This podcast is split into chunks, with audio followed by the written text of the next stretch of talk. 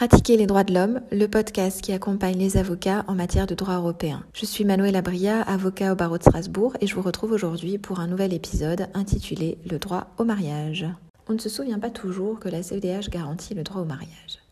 L'article 12 du texte conventionnel dispose À partir de l'âge nubile, l'homme et la femme ont le droit de se marier et de fonder une famille selon les lois nationales régissant l'exercice de ce droit. D'emblée, l'on comprend que ce texte, bien qu'européen, dépend en grande partie des législations nationales, et ce point ne sera pas oublié et n'est pas oublié aujourd'hui encore de la jurisprudence de la Cour.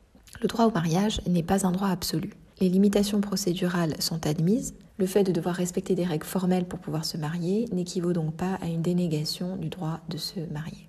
De la même manière, la capacité à contracter mariage ou les règles qui entourent le consentement, qui sont déterminées par la loi, ne sauraient être interprétées comme une atteinte au droit de se marier. La question qui a surgi à propos de l'article 12 au fil des années, vous vous en doutez bien, concerne le droit au mariage de personnes de même sexe. Cet aspect a été examiné par la Cour il y a une dizaine d'années environ et continue à l'être. Le raisonnement qu'elle propose est, à mon sens, tout à fait significatif. La Cour nous explique que les mots utilisés à l'article 12 diffèrent du vocabulaire des autres articles. À cet article, on parle d'hommes et de femmes, alors qu'aux autres, c'est l'expression toute personne a droit qui est utilisée. Le contexte historique des années 50, année de rédaction de la Convention, ne peut ainsi être occulté de cette disposition. Les rédacteurs visaient sans doute, de manière tout à fait traditionnelle, l'homme et la femme uniquement par rapport au droit au mariage. La Cour a cependant indiqué que la Convention devait être interprétée de manière dynamique à la lumière des conditions de vie actuelles et qu'on ne pouvait considérer que le mariage entre personnes de même sexe était interdit par la Convention. Par contre, la Cour ne reconnaît pas une obligation pour les États d'instaurer le mariage pour tous, pour utiliser une expression française. Il n'en reste pas moins que la jurisprudence de la Cour évolue. Si l'article 12 ne fonde aucune obligation en matière de mariage,